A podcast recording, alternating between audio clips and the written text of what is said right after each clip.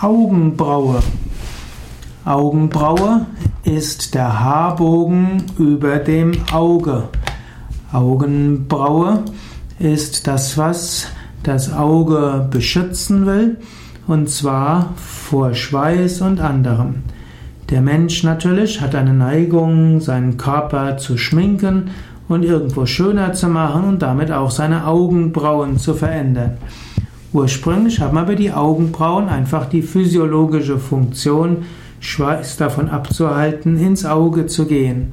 Und natürlich die reichhaltige Mimik des Menschen hilft auch oder nutzt auch die Augen dafür.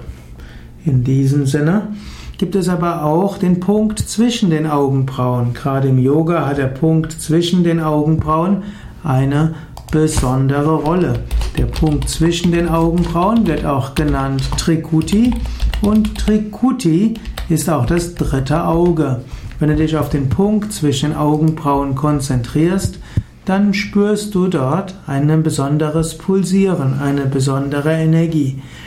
Zum Beispiel bei Shiva gibt es Darstellungen, wo zwischen den Augenbrauen ein drittes Auge ist.